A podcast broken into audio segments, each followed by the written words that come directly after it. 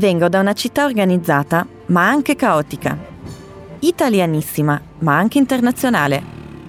Industriale, ma molto verde. Insomma, una città di contrasti. Ed è per questo che amo Milano. Eine Stadt der Gegensätze. Das ist Mailand für Laura. Sie hat mich auf eine Reise in ihre Heimat mitgenommen und mir überraschende Facetten von Mailand gezeigt. Ach, was gibt es Schöneres, als eine Stadt durch die Augen der Einheimischen zu erkunden? Und dabei auch noch dein Italienisch zu verbessern. Ciao und willkommen zu Italien in Petto. Ich bin Karina, deine virtuelle Reiseleiterin hier bei Bubble. Gemeinsam gehen wir auf Entdeckungstour durch Bella Italia. Von malerischen Küstenstädten zu modernen Metropolen. In jeder Episode lernen wir Einheimische kennen, die uns die Seele ihrer Heimatstadt ein Stück näher bringen. Natürlich auf Italienisch. Dabei helfe ich dir mit ein paar sprachlichen Hinweisen. Egal, ob du ein Anfängerniveau hast oder schon fortgeschritten bist. So hast du für deinen nächsten Trip nach Italien auf jeden Fall was in petto. Wie du den Podcast nutzen möchtest, ist dabei ganz dir überlassen. Auf bubble.com/podcasts findest du den Link zur Mitschrift. Oder du schließt einfach deine Augen und gehst mit uns auf eine Traumreise.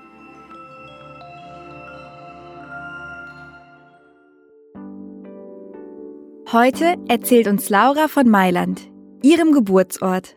Kennengelernt haben wir uns hier, bei Bubble in Berlin. Ich war natürlich ganz begeistert, dass ich mit einer Italienerin im Büro sitze. Als sie mir erzählt hat, dass sie aus Milano kommt, da wusste ich sofort. La città della moda. Aber Laura hat mir verraten, dass die Stadt mehr zu bieten hat als teure Boutiquen und bekannte Modelabels. Dunque, io sono nata e cresciuta a Milano come tutta la mia famiglia. Siamo milanesi da generazioni. Quando dico che sono di Milano, la gente reagisce dicendo che città fredda e triste. Infatti molti conoscono Milano come una città grigia, industriale e frenetica. E in effetti vivere a Milano può essere un po' stressante. Un esempio, la mattina alle 8 c'è sempre traffico la metropolitana è piena e le strade sono caotiche. Persone che vanno al lavoro, a scuola, all'università e tutti corrono. Infatti i milanesi sono conosciuti perché sono sempre di fretta. Ich selbst war nur einmal in Mailand und auch nur für ein paar Stunden. Aber wenn ich an die Stadt denke, dann verbinde ich sie mit dem Stress und der Hektik einer Metropole. Da bin ich wohl nicht die Einzige. Wie Laura so schön sagt, viele empfinden Mailand als grau, industriell und frenetica, also hektisch. Der morgendliche Berufsverkehr, die volle U-Bahn und Leute, die zur Arbeit oder zur Uni laufen, als würden sie für den nächsten Marathon trainieren. I milanesi sono sempre di fretta. Aber wohin haben Sie es denn so eilig? Beh, a differenza di altre città italiane, famose per la loro storia e i monumenti, Milano è conosciuta come la capitale economica d'Italia.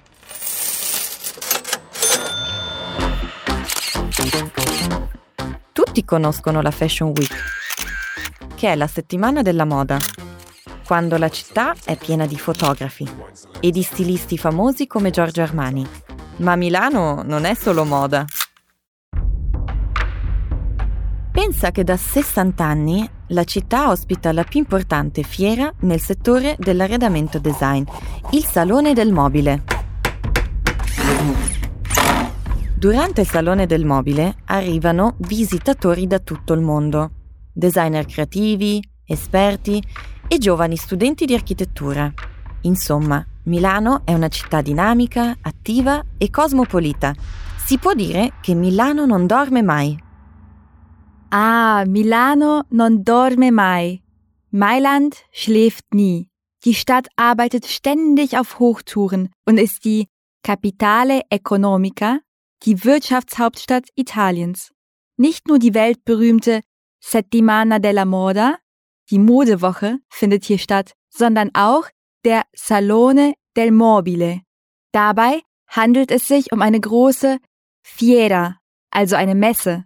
Ich habe gelesen, dass sie die größte Möbelschau auf der Welt ist. Laura hat mir später auch erzählt, dass die Stadt zur Messezeit zum Mekka der kreativen Köpfe wird. Aber das ist noch nicht alles. Ein paar italienische Freunde haben mir verraten, worauf sich die Milanesi noch mehr freuen als auf die eigentliche Messe. Die Fuori Salone. Das ist eine Reihe von imposanten Shows, Events und Partys, die an verschiedenen Orten in Mailand nach der Messe stattfinden. Ganz schön aufregend. Aber was unternehmen denn die Milanesi, wenn sie Ruhe brauchen? Ma eh, per goderti Milano devi rimanere lontano dallo stress della città. Ad esempio puoi rilassarti e passare il tempo in uno dei tanti parchi o giardini. Infatti Milano è molto verde. Puoi andare in bicicletta al Parco Sempione oppure puoi camminare nella biblioteca degli alberi. Puoi fare una passeggiata ai giardini pubblici e qui puoi leggere un libro, puoi ascoltare i rumori degli alberi o il canto degli uccelli. E poi, da non perdere, è il Bosco Verticale, un'opera architettonica incredibile.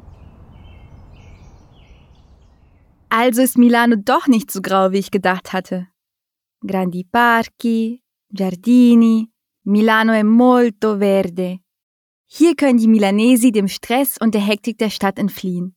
Laura meint auch, dass ich den Bosco Verticale unbedingt sehen muss. Was soll denn ein senkrechter Wald sein? Ich habe natürlich sofort im Internet nach Bildern gesucht. Zwei Hochhäuser, auf deren Balkonen sich 900 Bäume und über 20.000 Pflanzen befinden. Wahnsinn! Vedi, Milano è anche natura. Ma lo sapevi che in passato Milano era conosciuta come una città d'acqua? Sì, perché prima esistevano molti canali proprio come ad Amsterdam o a Venezia. Insomma, Milano era un po' come Amsterdam, ma nella versione italiana. E questi canali navigli erano collegati tra di loro ed erano navigabili. Cioè potevi attraversare l'intera città su una barca. Immagina che bello!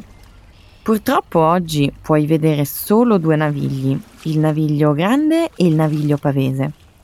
Ma il progetto della città è quello di ristrutturare e aprire anche gli altri canali in futuro. Ah, also war Mailand früher ähnlich wie Amsterdam und Venedig. Damals durchzogen Kanäle die Stadt, sogenannte Navigli, und sie dienten als Verkehrswege. Daher kommt auch die Bezeichnung, denn die Kanäle waren navigabili, also mit dem Schiff befahrbar. Anfang des 20. Jahrhunderts wurden fast alle zugeschüttet und heute bleiben der Naviglio Grande und der Naviglio Pavese. Allerdings gibt es Stadtprojekte, um die Kanäle zu rekonstruieren. Jetzt frage ich mich aber, welche Rolle spielen die Kanäle für die Milanesi heute? La sera la zona dei Navigli è perfetta per fare l'aperitivo. Ci sono un sacco di locali, di bar e ristoranti dove bere un buon vino o mangiare qualcosa. Quando torno in Italia, l'aperitivo sui Navigli è un appuntamento fisso.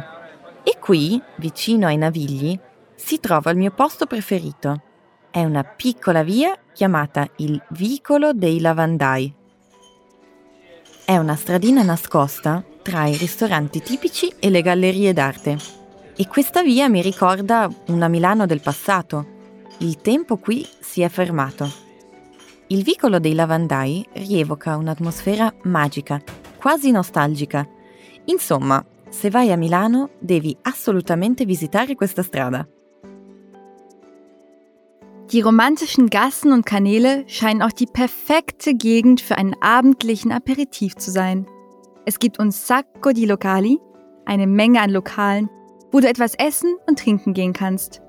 Fare l'aperitivo ist typisch italienisch. Du triffst dich mit deinen Freunden, bestellst ein Getränk und darfst dich zusätzlich am leckeren Buffet bedienen. Was für ein Angebot! Lauras Lieblingsort in Mailand ist eine kleine Gasse, ein Vicolo. Genauer gesagt, Il Vicolo della Vandai. Kleiner Fun Fact: Diese Straße wurde nach Männern benannt, die dort ihre Wäsche gewaschen haben. Und diese Männer nannte man Lavandai. Da die Kanäle heute also nicht mehr als Verkehrswege dienen, sind die Milanesi dann wahrscheinlich meistens mit dem Auto unterwegs. Oder? Mi piace passeggiare sui navigli o tra i vicoli della città e amo visitare il centro storico a piedi. E poi a Milano non serve la macchina, perché la metropolitana funziona benissimo e c'è un buon servizio di bike sharing. Ma in città devi prendere lo storico tram. All'esterno è di colore arancione mentre all'interno è di legno e conserva il fascino del passato. Infatti alcuni tram sono quelli originali costruiti negli anni 20. Amo prendere il tram perché mi sembra di vivere in un'altra epoca storica ed è un ottimo modo per ammirare la città da un'altra prospettiva. E sai una cosa? Alcuni cable cars di San Francisco vengono proprio da Milano. Ah, sehr praktisch. A Milano non serve la macchina. Das Auto bringt dir nichts in Mailand. Stattdessen sind die Metro und Bikesharing sehr gute Alternativen. Perfekt für mich, denn ich habe eh keine Geduld beim Einparken. Und wie nostalgisch es sein muss, mit der historischen Tram durch Mailands Straßen zu fahren. Laura hat mir sogar ein paar Bilder gezeigt. Eine orangefarbene Straßenbahn mit einer Inneneinrichtung aus Holz. Wunderschön. Außerdem, dass einige Cable Cars in San Francisco aus Mailand kommen, hätte ich niemals gedacht. Lauras Tipp finde ich deshalb großartig. Mit der Tram kannst du die Stadt aus einer anderen Perspektive ammirare, also bewundern.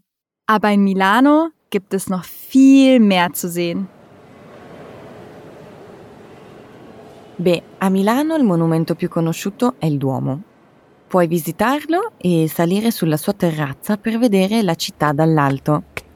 Puoi salire a piedi, e sono 251 gradini, oppure puoi prendere l'ascensore.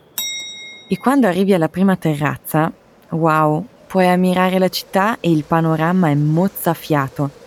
E se c'è bel tempo, puoi perfino vedere le Alpi. Sulla parte più alta del Duomo di Milano, a 108 metri, c'è il simbolo della città, la Madonnina, una piccola statua della Madonna. Secondo la tradizione, nessun edificio può essere più alto di questa statua. E quindi noi milanesi abbiamo trovato un trucco. Quando costruiamo un grattacielo, mettiamo una copia esatta della Madonnina nel punto più alto dell'edificio. Was? Eine Marienfigur auf jedem Hochhaus in Mailand? Hm, interessant.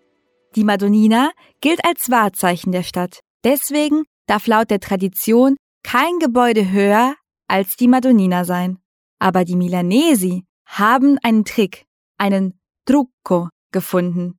Um die Madonnina nicht zu verärgern, stellen sie ein Duplikat auf jeden neuen Grattacielo, also Himmelkratzer, äh, Wolkenkratzer, den sie bauen.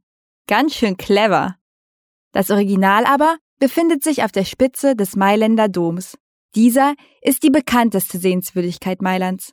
Von dort oben hast du eine wunderschöne Aussicht auf die Stadt. Il panorama è mozzafiato. Einfach atemberaubend. Wann wäre denn eigentlich die beste Zeit, um Mailand zu bewundern?